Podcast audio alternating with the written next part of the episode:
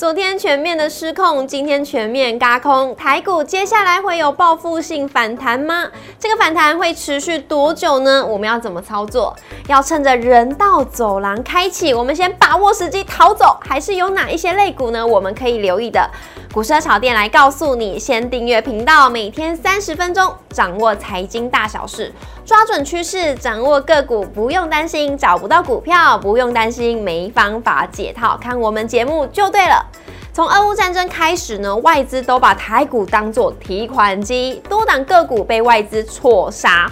犯错的法人有赎罪的机会吗？今天维泰老师要来告诉你，这十二档被错杀的黑马股，千万不要错过。记得按赞、订阅、留言、加分享，开启小铃铛。